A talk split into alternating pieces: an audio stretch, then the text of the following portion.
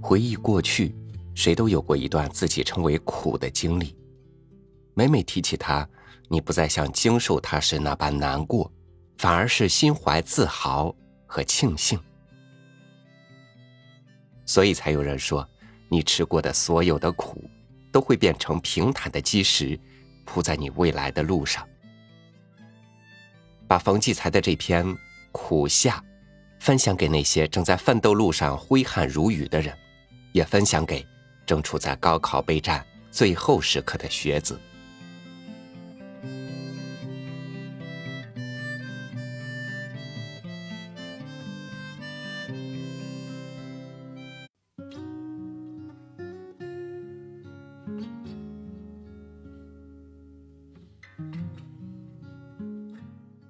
这一日，终于割下扇子。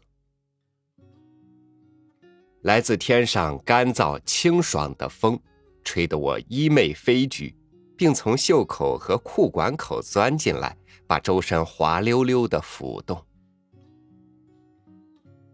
我惊讶的看着阳光下的依旧夺目的风景，不明白，数日前那个酷烈非常的夏天，突然跑到哪里去了。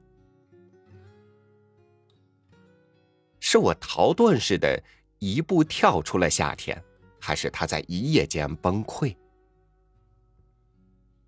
身居北方的人，最大的福分便是能感受到大自然的四季分明。我特别能理解一位新加坡朋友，每年冬天要到中国北方住上十天半个月，否则会一年里周身不适，好像不经过一次冷处理。他的身体就会发酵。他生在新加坡，祖籍河北，虽然人在中年都是吓得新加坡长大，血液里肯定还执着的流着大自然四季的节奏。四季，是来自于宇宙的最大节拍。在每一个节拍里，大地的景观便自然更替与更新。四季还赋予地球以诗意。悟性极强的中国人在四言绝句中确立的法则是起承转合，恰恰体现了四季的本质。起始如春，承续似夏，转变若秋，合拢为冬。合在一起，不正是地球生命完整的一轮？为此，天地间一切生命全都依从这种节奏，无论岁岁枯荣与花草百虫，还是长命百岁的漫漫人生。在这四季的生命里，最壮美、最热烈的，不就是这长长的夏天吗？女人们孩提时的记忆散布在四季，男人们的童年往事大多是在夏天里。我们儿时的伴侣总是各种各样的昆虫：蜻蜓、天牛、蚂蚱、螳螂、蝴蝶、蝉，此外还有青蛙和鱼儿。它们都是夏日生活的主角。每种昆虫都给我们带来无穷的快乐，甚至我对家人和朋友们记忆最深刻的细节，也都与昆虫有关。比如，妹妹一见到壁虎就发出一种特别恐怖的尖叫；比如，邻家那个斜眼的男孩子专门捕捉蜻蜓；比如。同班一个最好看的女生头上花形的发卡，总招来蝴蝶落在上面。再比如，父亲睡在铺了凉席的地板上，夜里翻身居然压死了一只虫子。这不可思议的事，使我感到父亲的无比强大。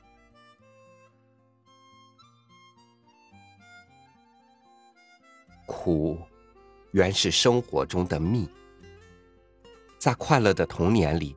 根本不会感到蒸笼般夏天的难耐与煎熬，唯有在此后艰难的人生中，才体会到苦夏的滋味。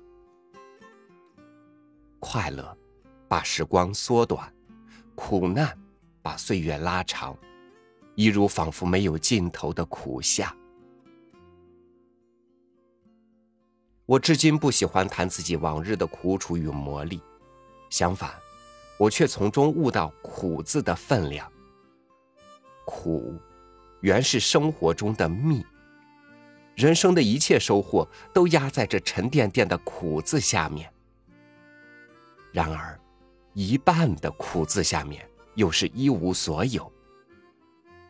你用尽平生的力气，最终获得与初始时的愿望差之千里。你该怎么想？于是，我懂得了这苦夏。它不是无尽头的暑热折磨，而是人们顶着毒日头沉默又坚忍的奋斗。人生的力量是对手给的，要把对手的压力吸入自己的骨头里。强者之力。最主要是承受力，只有在匪夷所思的承受中，才会感到自己属于强者。也许为此，我的写作一大半是在夏季。很多作家都是在爽朗而惬意的秋天里开花结果，我却每每进入炎热的夏季，反而写作力加倍旺盛。我想。那一定是那些沉重的人生苦夏锻炼出我反常的性格习惯。我太熟悉那种写作久了，汗湿的胳膊粘在书桌的玻璃上，美妙无比的感觉。年年盛夏，我都会这样体验一次苦夏的意义，从而激情迸发，信心十足。一手撑着滚烫的酷暑。一手写下许多文字来。夏天的最后一刻，总是它酷热的极致。我明白了，它是耗尽自己的一切，才显示出盛夏无边的威力。生命的快乐是能量淋漓尽致的发挥。谁能像盛夏，用一种自焚的形式，创造出这盛极而衰的瞬间辉煌？于是，我充满了对夏天的崇拜。这是我精神的无上境界——苦夏。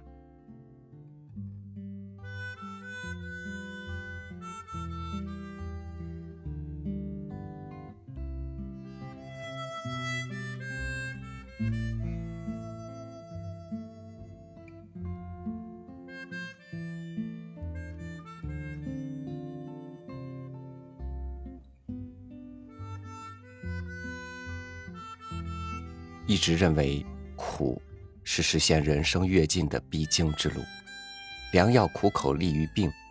那么，让人觉得辛苦的境遇呢，也必将给你的人生带来另一番光景。所以，此刻，我想你应该是不再以这盛烈的暑夏为苦的了。好，感谢您收听我的分享，欢迎您关注微信公众号“三六五读书”，收听更多主播音频。我是超宇，明天见。